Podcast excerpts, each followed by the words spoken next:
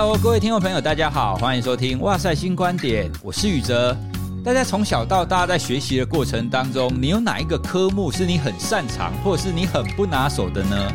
我遇过很多人啊，都说他最不擅长的呢就是数学，而且他们很常说啊，我就是不是学数学的那一块料啦，所以我要去念文组。那我自己呢，其实虽然我不会说我害怕数学，但我也常萌生那种其实我不是数学这块料的这个想法。数学听起来是一个非常重要的一个学科嘛，但事实上呢，大家又对它是一种既期待又怕受伤害的这样子的一个心情。我们现在都在教养孩子嘛。那我们当然不希望孩子的数学不好啊，好，不管是在学业上，或者是在将来他的应用上，如果他的数学的感知能力越好，那当然就是对他会有帮助嘛。好，所以今天呢，我们就来跟大家聊聊关于数学的感知这件事。那我们邀请到呢，就是专门在谈数感的一个专家，让我们欢迎数感实验室的共同创办人赖以威博士。以威，Hello，宇哲好。各位哇塞心理学，大家好，我是以威。好，那以威呢，其实也是我觉得非常钦佩的一个大学教授之一啦。哦，他创办数感实验室之后呢，他就是非常认真致力于怎么样去提升学生的这种数学的能力，以及各位听众朋友，重要的不是能力哦，重要的是学生对数学的感知。那什么叫做数学的感知呢？好，那因为以威啊，他创立这个数感实验室，一刚开始我就觉得诶蛮有趣的。为什么不是数学实验室呢？为什么是数感？因为数感这个感觉听起来好像是跟我们心理学有关系，你知道吗？因为数学我们就知道它是可能是科学之母嘛，可是数感后面这个感就有那种感受的意味存在，那就跟心理学有关喽。以威先跟我们聊一下，你为什么会想要用数感这样子的一个名词呢？先说我自己的这个数学科普或者数学教育的推广经历，很多都是我自己自学而来的。就是我是电机系的背景，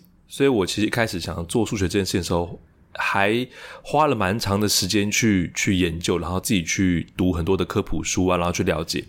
那当时我就有感觉，就会觉得说，好像大家真的很怕数学这个字这个名词。然后我们过去在做数学科普推广的时候，像我记得最清楚就是我们去学校演讲。那我就问大家说：“来，这个，请问喜欢数学举手。”一开始会这样问，就是就是很没经验才会这样问的，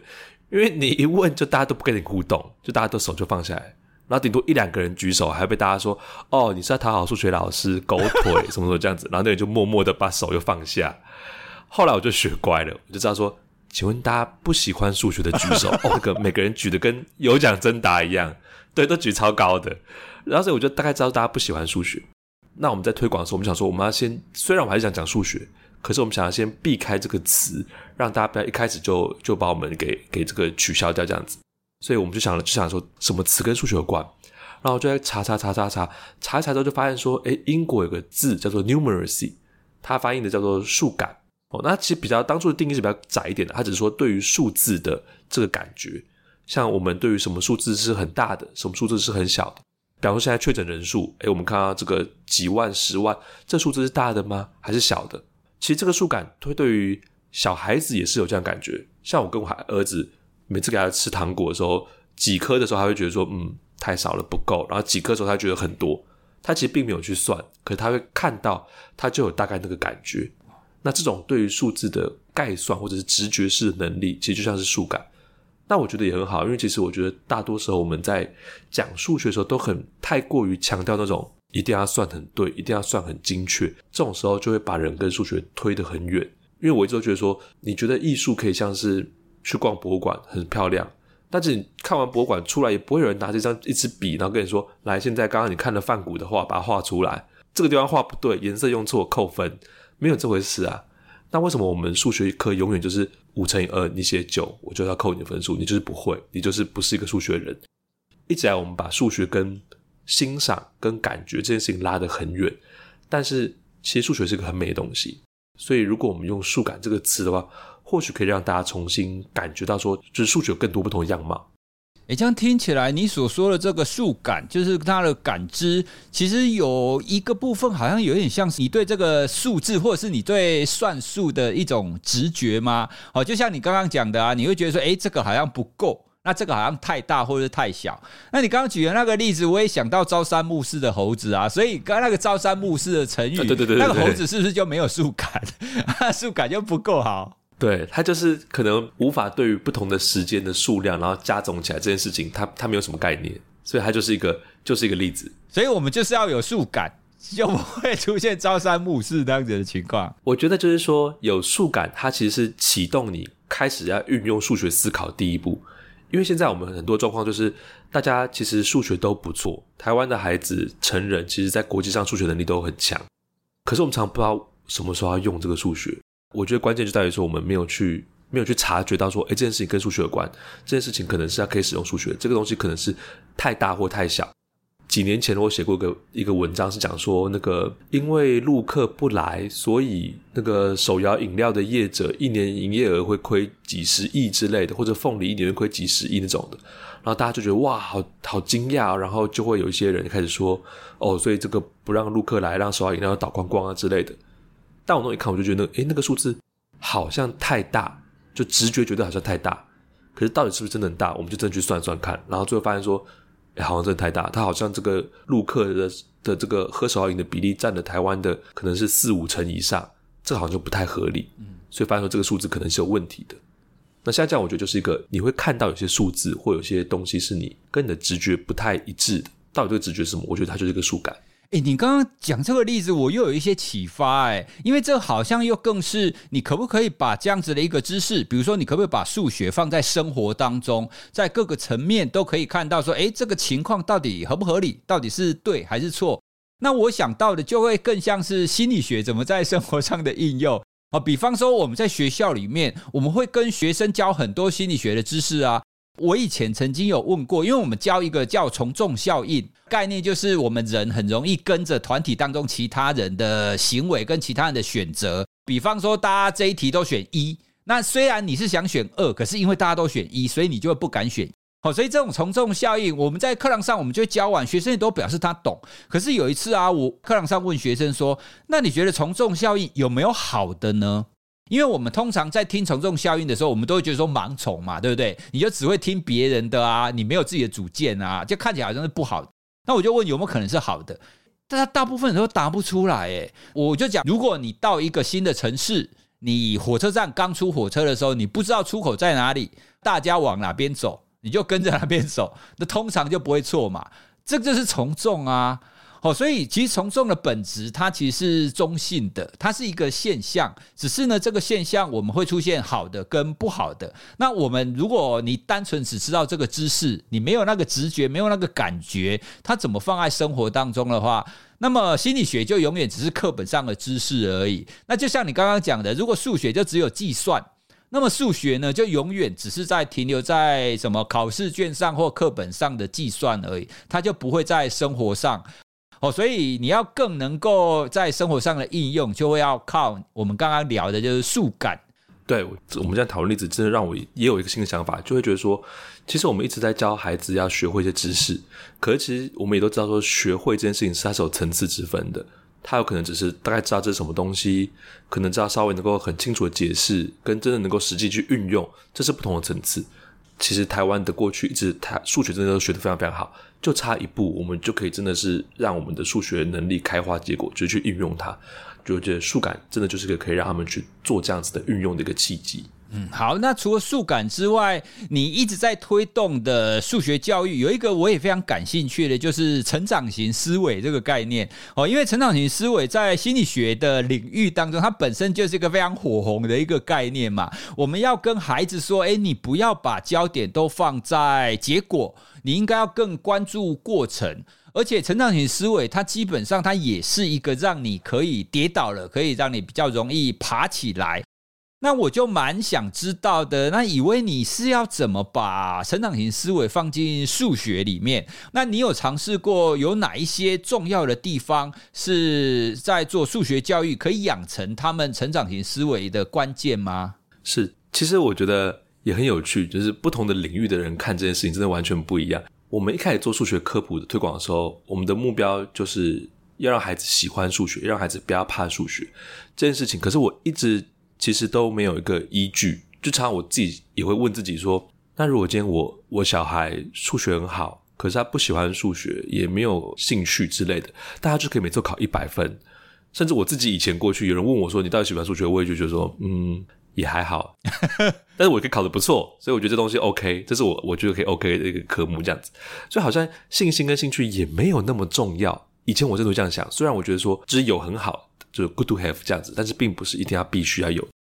直到我就是开始看了这个《成长型数学思维》这本书之后，才真的会觉得说，他去印证了我们过去想要做事情其实是正确的。就是他讲到说，把成长型思维结合到数学里面，很惭愧的，我其实到了那本书之后，还知道说，哦，原来有成长型思维这件事情，然后才真的回去翻回去看，然后发现说，哦，原来这件事情讲了非常非常多年，在心理学里面大家都早就知道。这个成长型数学思维这个概念是 Boller 他所提出来的。那他是那个 Costwick 他们的他的同事，他们都是 Stanford 教授哦，所以他们其实是一起做研究。哦、然后当初我看好像说他就是 Boller，他就是看了 Dweck 做这些研究之后，发现说。诶，其实，在数学学习里面，就完全是这个样子啊！因为过去的数学学习里面，孩子就是遇到各式各样的超级多的挫折，就是这题你错，这题你答不对。因为数学就是个不断打击人、给人挫折感的一个 一个科目，所以，对，我记得他书里面讲一句话，我就很有感觉。他说，数学学习数学可能是成长型思维培养成长型思维最好的一个地方，就是因为里面充满了挫折感，然后。如果你能够从里面去克服数学的挫折感，那你其实很容易就可以有建立成长型思维这样的想法。这样听起来像蛮有道理的诶。或许我们可以去测看看，那一些喜欢数学的人是不是都比较会是成长型思维？因为就你刚刚讲的，就是因为数学就会有很多挫折啊。那理论上可以跨越这么多的挫折还喜欢的，搞不好就就会是比较偏向是成长型思维的人哦。不知道会不会有这样的研究哦？有有有，他们在这个研究有提到说，他们在分析披萨某一年的测验，然后分析说成绩最好的一群人跟成绩最差的一群人，他们到底是什么去影响了他们？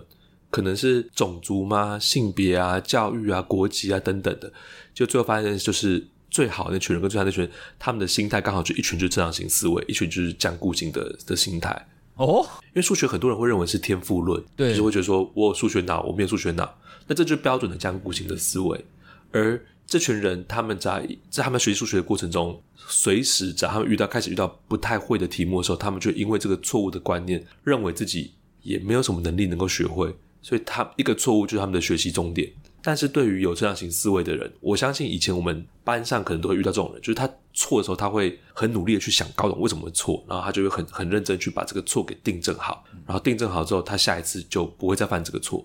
这其实就很标准成长型思维，就是你遇到挫折之后，你遇到一个错误，你愿意把它看成是学习的起点，然后重新去好好理解这件事情。这也是学校老师一直教我们说，订正、订正、订正很重要的事情。对，在这边再跟大家说明一下成长型思维的概念哦。那这个是由 Stanford Dweck 这个教授所提出来的。他觉得呢，我们的心态大致上可以分成成长型跟僵固型这两种。好，那成长型的概念就是，其实世界上没有什么东西是我学不会的，我是可以被改变的，我是可以成长的。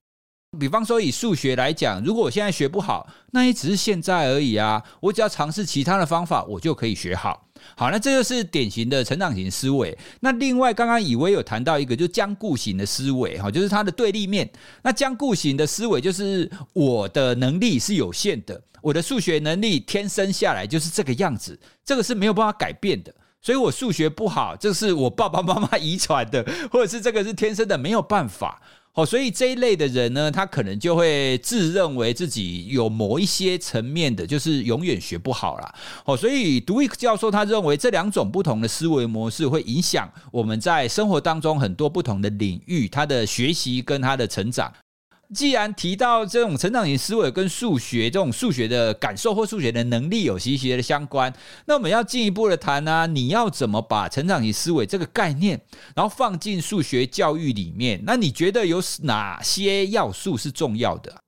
它里面有蛮多东西可以可以讨论哦，像是他会认为说，我们应该不要过度的去强调答对的价值，也不要过度的去贬低犯错这件事情。所以我记得他书里面有一个很有趣的话，他就说。今天如果小孩拿了一张考满分的考卷回家，其实爸爸妈妈可以开玩笑跟他说：“哎呀，好可惜啊，这张考卷里面你都没有学到新东西。” 然后开始想说：“诶，这个讲法后来想想，好像也真的有一点点道理，虽然有点过头了，可我觉得很有点道理，就是真的是一张满分的考卷，你就是全部都已经都会了，都会了嘛，你就是花花了时间去测证明说这件这些东西你都会了，但是还真的没有学到东西。可如果你有错那一题，虽然那会让你觉得有点不开心，哎，怎么没没有拿满分？可是那个东西，把说你不会，那如果你把它搞懂的话，哎，你就是真的在这张考卷，因为这张考卷你多学会了一件事情。这个想法我觉得也不难理解，可是就就蛮新的，因为我之前没有类似这样的想法。甚至还有讲一个一个研究，就是说，很多时候把我们刚刚讲到数学天赋论这件事情，这件事情这个想法，它其实会更影响你的数学学习，因为在数学没有所谓的数学焦虑。就这个其实好像也是心理学的范畴，就是说，当你对于一个数学感到这个科目感到非常非常焦虑的时候，你其实你的大脑会先优先去处理你的这些情绪的问题，所以导致你能够原本处理数学计算的能力，因此就会受到一些影响，资源变得比较少，所以本来会题目就变得不会。这个东西就更进一步连接到就是说，哎，我们需要成长型思维才能够去，或者说减少对数学天赋论这个想法。才不会自己吓自己，反而变得表现的失常。嗯，所以这一系列的我都觉得说，证明了这样型数学思维对于数学学习的重要性。那怎么样去落实它？其中有几有好几个方法，像包括说，我觉得注重过程而非注重结果，这个是我觉得很棒的一件事情。就是我们在学习数学的时候，大部分都非常非常在意答案。对，就是十五乘八等于呃呃十五乘八报四十。像我现在就数学焦虑，一直一时之间自己出了这几个题目，八五四十四八一百二十，对，所以就是一个数学题目，好，十八乘以五，好，十八乘以五等于九十这样的一个题目。如果我们一直只关心九十的话，其实孩子们他能够做的事情就是想办法用一个公式解把它算出来，对，然后所有人都是一样算。那个数学课就是一个孤岛，每个人自己做自己的事情，然后最后对就是对，不对就是不对，也不能够像国语课说，哎。这个像我每次都说国语课，你读《三国演义》，你还可以说老师说你喜欢刘备还是曹操还是孙权？那十八乘十，哎，十八乘五等于九十，你不能说你喜欢十八 还是五还是九十，那就很怪啊！学生就觉得老师有问题。对，然后计算又又没办法，就是说我今天心情好，所以我把答案写九十一；我今天心情不好写八十九，都不行。只设计答案就是这个这个结果，对耶，没有讨论的空间诶。对，他没有讨论的空间，他就是所有人得按照像电脑一样，按照一个程序性的过程把它走完。嗯，但如果今天可以重视过程的话，我们就可以跟孩子说，今天有个长方形，长是十八，宽是五，你可不可以想说，你现在把纸笔都放下，闭上眼睛去想十八乘以五这个长方形，你要怎么样算，可以比较有方法的、快速的、有效率的算出来这个答案？那这位小朋友跟他说：“我把十八从中间切一刀，变成两个九乘五的长方形。嗯，所以九五四十五，四十五加起来是九十。然后有位小朋友说：‘哎，你这样两个长方形，我把它换位置摆一下，可以组成一个长是十、宽是九的长方形。十乘九等于九十。’也会有小朋友说：‘那你是十八乘以五嘛？我再帮你补一个二乘以五，你就是一个二十乘以五的更大的长方形。可是很好算啊，二十乘以五一百，扣掉二乘五等于十，就是九十。’它其实就是一个，我觉得大人们会用的。我们在今天如果去买东西、买菜的时候，那边概算，有时候会说：“哎，你先给我五十。”以前来，如果现金支付比较流行的时候，就是你给我，我先给你五十，你再给我多少钱之类的这种。其实大家大人会用，那很小的小孩也会用。像我儿子，他也会偶尔会用这种方法去去思考。可是，在学校的数学学习过程中，我们比较少去做这件事情。我们比较多的就是讲说公式解。八五四十四进位五一五五加四等于九十，这个公式解我们必须要做的很精熟，它有它的价值，绝对是好的。可是同时间，我觉得我们也应该要让学生有更多的机会去做这样子多元的探索，它会帮助他学生能够去真的去激发他的想象。哎，你讲到这个探索，我就连接回，我记得独立教授他在谈成长型思维的时候，有讲到一个非常重要的关键，因为很多人都会觉得说啊，成长型思维你就是要人家不断的努力，不断的尝试嘛，对不对？可是呢，他认为很多人会有一个迷失，并不是单纯努力。或者是并不是单纯不断的尝试就够了，而是你要多方面用不同的方式去做探索、去做努力，这样子才是符合成长型思维的一个方法嘛。好像比方说，如果孩子你他读书成绩不好，那你就说你要再努力啊，你要再努力啊，你要不断的努力。你读一个小时不够，你要读两个小时。可是重点是，如果他读书的方法有错误，或者是他理解上有一个根本性的一个问题，那么你叫他增加时数，其实是没有用的。哦，所以从这个角度来看，其实你用不同的方式去探索，当你犯错的时候，你拥有这种探索的能力，其实才是一个比较重要的嘛。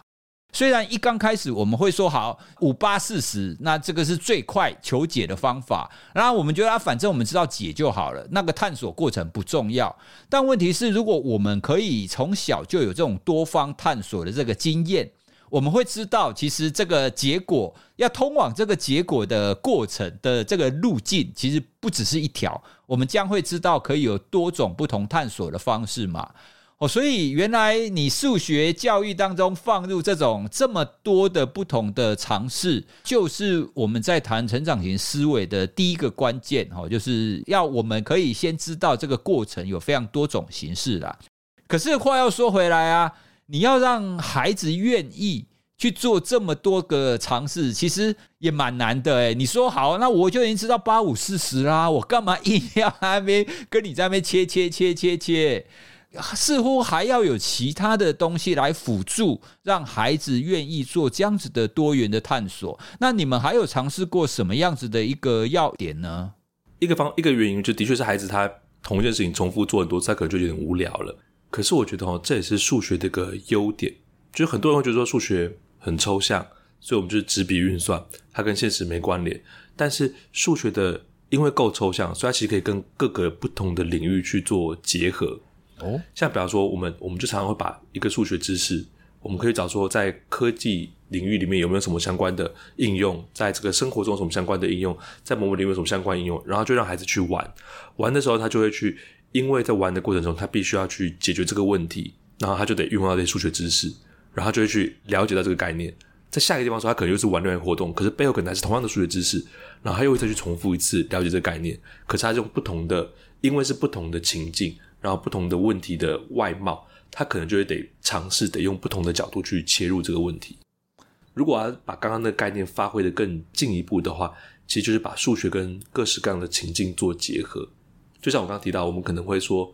让教小，比方教小孩数列好了，我们就刚刚说做风筝，可是我们做的是像金字塔正四面体的风筝。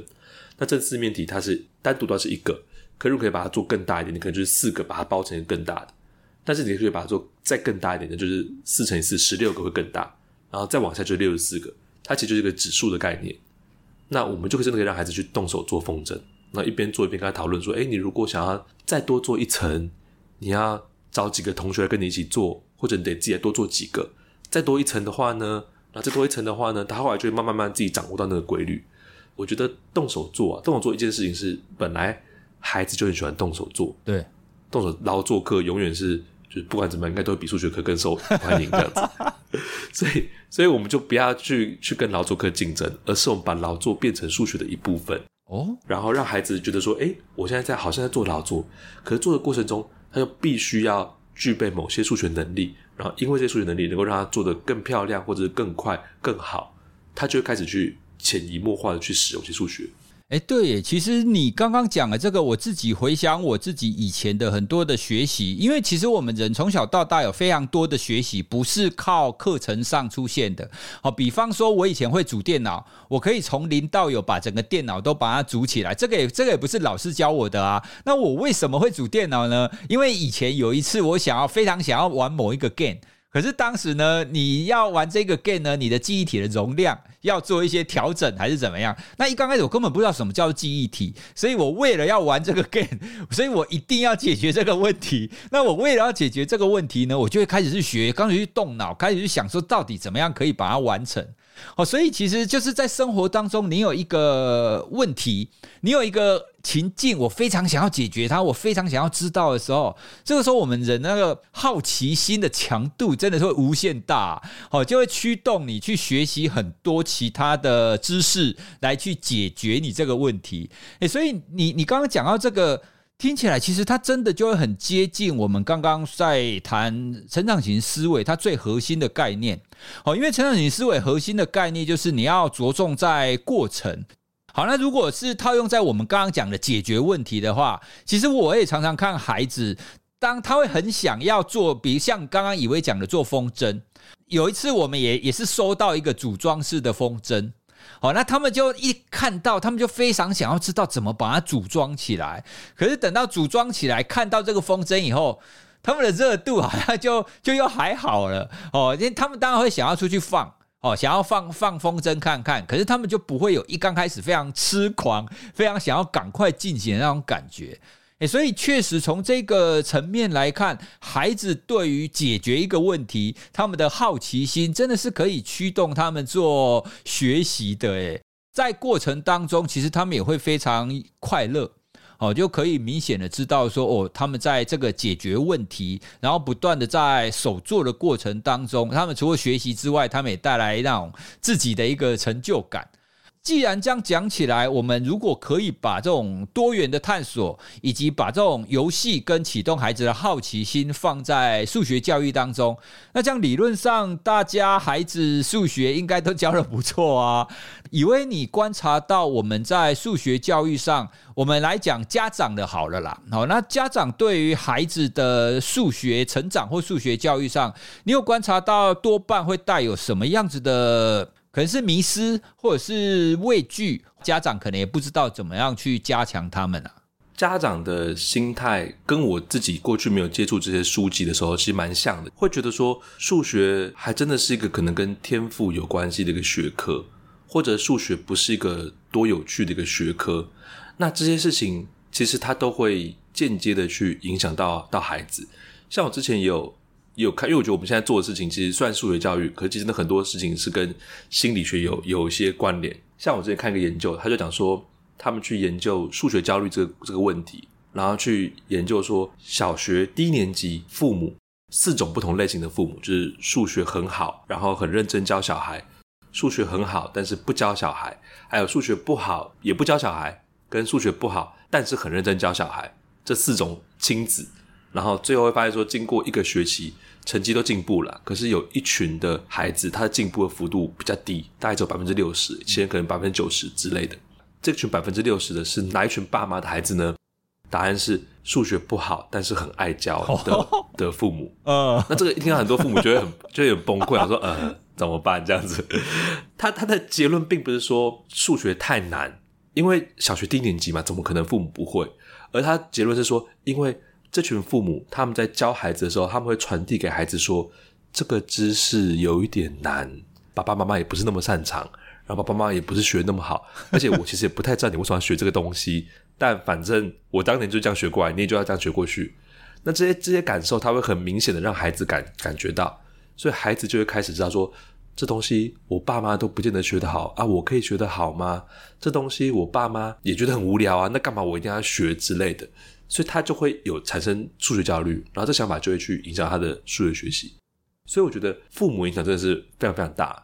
他并不是说遗传，我我有数学脑，所以我遗传给你一个数学脑，或我没有，所以你也没有这个问题，而是父母的心态会经过行为去影响到孩子。对，所以我们其实办很多活动，就是想要先跟家长做交流，先让家长知道说，诶，其实你可以不用这样想，因为真的会有很多家长，甚至在研习的时候跟我们说。啊，我就是女儿啦，就是摸摸她的女儿头说，她是她就是女孩子啊，所以她数学学不好也没办法这样子。但其实不是，就是数学并没有性别的这个区别。可是如果你这样子跟你女儿这样讲，你女儿真的就会有个理由说，哦，对我妈这样说，所以我可能真的学不好数学，所以她就会把数学归因于天赋论，她就会偏向僵固型思维那边去。所以我觉得其实有一些迷思，就是家长。刚刚我们讲到一些迷思，它是真的是可以透过很快的透过一些演讲、一些交流或者一些家长工作坊去赶快打破，让家长就有不一样的想法。那其实对孩子的影响是非常非常巨大的。对，你刚刚提到了这个迷思啊，其实心理学有非常多的层次，有有非常多的层面，也都印证了这样子的一个效果。像我们最常提的毕马龙效应嘛，就是老师，如果你相信这个孩子做得好的话，小孩子就真的可以做得比较好。可是相反的，如果你觉得他就是学不好啦，那孩子就他就真的会学不好。哦，所以家长的影响力其实当然不会比老师还要更小啊。嗯，哦，所以这个大概就是第一个我们会需要，就是每一个家长都必须要理解的，数学没有性别，没有什么天赋，或许天赋有一点点啊，但是对我们正常的这种数学学习来讲，反正。我们又不是要成为顶尖的数学家，大部分的百分之九十九的内容，我们都可以透过学习去把它学好的。好，那如果这样子，就比方说我是一个家长，那我的女儿现在小学了嘛，我认同你，我理解的时候，对，没有错，这些数学我们应该要可以用一些比较探索性的方法，可以启动孩子的好奇心来让他学习。那我也认同数学是学得好的，可是接下来呢，有没有什么东西可以帮助我，可以让孩子可以学得更好？是我自己其实一直还有写书，就是过去都写了大概十来本、十几本的这个数学科普书。然后我们团队也开始办一些营队，我们团队从大概前年起吧，会在台北举办这样子动手做的数学营，可能就在台北，然后顶多到新竹，因为我们人力也有限。这一两年刚好是因为疫情，疫情大家开始做线上的课程的时候，我们其实就想要说，诶，我们过去做这样动手做的活动，它有没有机会变成线上课？对啊，一开始我们觉得说，其实还蛮还蛮困难，因为我们就想要让孩子动手做啊，然后做，然后做风筝，他今天不在我们面前的时候，他他能够自己做吗？或者说他他如果做的时候遇到各式各样的问题，他该怎么样去去解决？所以我们后来真的就开始认真去思考，之后就开始去去设计。比方说，我们就会把我们一些动手做的活动的一些材料，原本可能去文具店买的，然后就是去虽然整理一下，现在可能就要去工厂去开模，去特别做一些比较好的一些设计，让孩子可以很轻松的，不需要粘很多粘胶啊，可能很多用卡榫的把它卡起来，或者用折用扣的把它扣起来。我们把它的制作过程更优化，然后我们开始去把我们过去上的很多多课程，去了解说，我们过去上可能上了某一门课，可能上次上了五百个学生。那我们就跟这五百个学生想想看，说他们各式各样有什么样的回馈，他们在哪里会遇到问题，然后把这些问题都一一的整理起来，再重新去调整我们的课程。最后，我们大概在今年的时候，其实就前阵子五月初就推出了数感宇宙探索课程这样子的一个线上课程。那真的就是把上课的这个所有的材料包，然后书全部都寄到家里面。那孩子有了材料包，有了书之后，可以跟着我们的影片去一起来上课，然后一起去动手做，完成这个活动。那我们有先做过一些测试，孩子们基本上都不太会去麻烦到爸妈，就不会说：“哎，来，爸爸妈妈，这个到这边父母做这样，应该都可以自己去独立完成。”其实以为之前在做工作坊的时候啊，我就很想要他可以到高雄也来做，因为我们住高雄嘛。然后我我那时候想说：“哇，他的工作坊好有趣哦！如果可以到高雄来，我一定会让我的孩子去参加。”他一直都没有办法来高雄，可是现在呢，哎，速感宇宙我们变成是在网络上有了。刚提的这个线上的课程啊，他们当初据说你们那个时候募资的时候，一天就达标了啊。哎，对对对。对，所以显显然的这样子的一个课程，他在很多的家长，他其实也都期待许久，然后他可以应用的范围，透过网络，它就会变得是更无远佛界啦。那这样子的影音课程呢，它预计会在二零二二年七月，诶，也就是说今年的暑假喽，暑假之后在家没事干，哦，就可以透过这样子的一个数感宇宙的探索课程，可以让他们有机会可以更喜欢数学。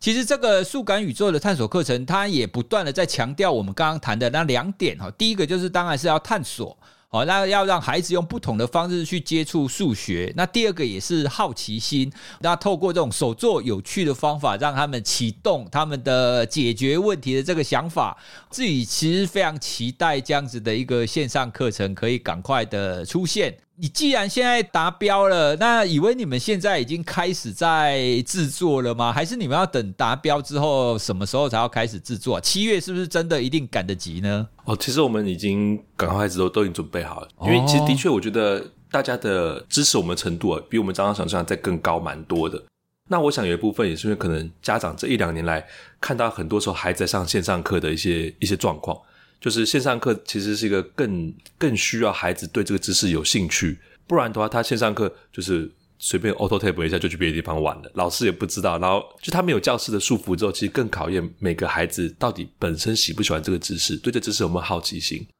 我们就很希望说，真的可以有一个专门的特别的数学课，它是培养孩子对数学的好奇心，然后鼓励孩子去做用数学去做探索这个世界。现在其实好像已经。大概五五百趴还六百趴之类的，我们就是达标的速度还蛮快的。我们就开始很担心，就是那个货，因为现在疫情，所以其实有些材料那个物料不一定。我们就赶快已经开始去去四处去订东西，然后开始去准备要去先先打包起来足够分量，要赶快先对对对，先赶快先出货。因为我觉得其实很多时候可能爸爸妈妈也也应该是放暑假之后，就很希望能够赶快有这样的课程。我们准备分量蛮多的，就是所以可能可以陪孩子可能好几个礼拜去度过这样子。听以威在描述这个线上课程的时候，其实很多家长会觉得说，线上课程就让他一直看影片。那我我们也会觉得说，一直看电脑不好。可是啊，刚刚的描述我又浮现出另外一个景象，因为我的女儿啊，曾经有几次她很喜欢做粘土。可是呢，他想要用粘土做一些比较特别的东西，我们就开一个 YouTube 的影片，它基本上就是一个教学哦。所以呢，他整个小时他就非常专注的在一边看影片，那看完影片看一个段落，他们就暂停，然后就开始在那边做他的粘土，那觉得说哎做的好，然后就再继续做。哦，所以呢，我想象起来的就是，当孩子如果有那一种动机的时候，他很想要完成一个一件事，或是很想要解决一个问题的时候，透过这种线上课程的一个方式，他其实跟我们想象那个不断的看影片啊，他又会不太一样。我自己也非常期待这样子一个手作的这样子的一个线上课程的搭配，可以让孩子可以在家就可以自己学习。诶，可是啊。以为你以后可不可以出一个家长也可以一起玩的版本？有时候家长有空的时候，其实如果家长参与，是不是孩子的学习会更好一点啊？所以可不可以有补充包，让家长也一起玩？算是有，因为我们我们有在那个手册，我们每一个主题里面都有一本这个家长的亲子共读的手册。那个手册里面，他就是会告诉家长说：“哎，其实这个孩子大概这门课，因为我觉得家长。”很愿意参与，但是像像宇哲这样子能够愿意陪孩子从到尾的这样，可能毕竟比较少一点。可这样可能希望说，我快速了解说到底孩子这一堂课上了什么，所以我们个亲子手册，让他们可以去爸妈可以很快看到说，哦，原来这门课你你让我孩子做风筝，不是纯粹的劳作啦，它里面真的有些数学。因为让我孩子做机器人，它不是一个就是单纯组装的过程。我想教你数学的函数，那函数跟这什么样的关联性，他可能就更了解。然后他了解的时候，他其实就可以在。他想要去切入的地方，比方说孩子在组装机器人的时候，诶，他真的就可以跟他继续做，因为他已经看过那个组装手册，所以他知道怎么样去跟孩子去很快的可以去在任何时间点可以切入一起互动。这个算是我们准备给家长的一个一个可以跟着孩子一起学习或者陪伴孩子的一个方式。哦，做风筝可以有数学在里面啊。哦，我好想知道哦，到底做风筝的里面的数学是什么？好，那就让我们来期待这个数感宇宙的探索课程，然后赶快在七月份上线。各位听众朋友，如果你的孩子在国小吗？哦，这个课程是国小三年级以上哦，所以如果你的孩子是国小三年级以上，那他的暑假你希望他可以有一个机会可以培养这种数学的感知能力的话，那欢迎大家可以参与这个数感宇宙的探索课程。那这个课程的目知的网页跟介绍，我也会放在我们的资讯栏当中哦。那让孩子就是从小不要害怕数学，我觉得如果可以做到这一点的话，应该就很棒了吧？不会期待我的女儿数学多好啦，至少她不会讨厌哦。那如果她对数学有一些正向的感受，其实我觉得就非常值得了，对不对？是我我自己是这样想，我觉得说。因为父母其实都很都还是希望孩子开心嘛，我觉得能够让孩子在，而且他学习数学是个很漫长的一个时间，就是十二至少十二年，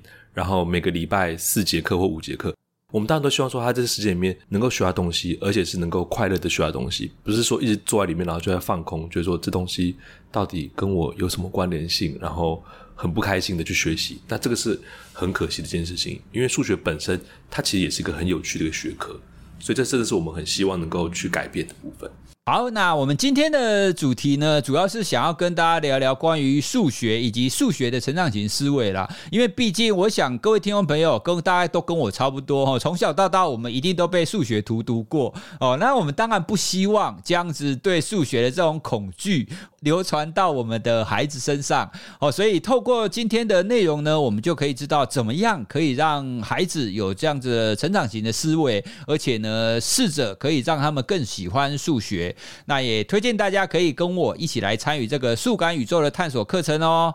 好，那今天呢就跟大家分享到这里。如果大家对于我们今天聊的数学的成长型思维有什么想要了解，或者想要更清楚的话，我们在资讯栏也会放数感实验室的一个网页。那他们呢也会常常分享非常多关于数学成长型思维的一个资讯。那也推荐大家可以订阅。今天的主题呢，如果大家还有什么想要知道的，也都欢迎大家可以从脸书或 IG 或者是我们的 LINE 官方账号，可以跟我们的联系哦。那我们也会把大家所有的回馈跟问题也再传给以威。好，那我们今天就跟大家聊到这里喽，谢谢大家，拜拜。拜拜。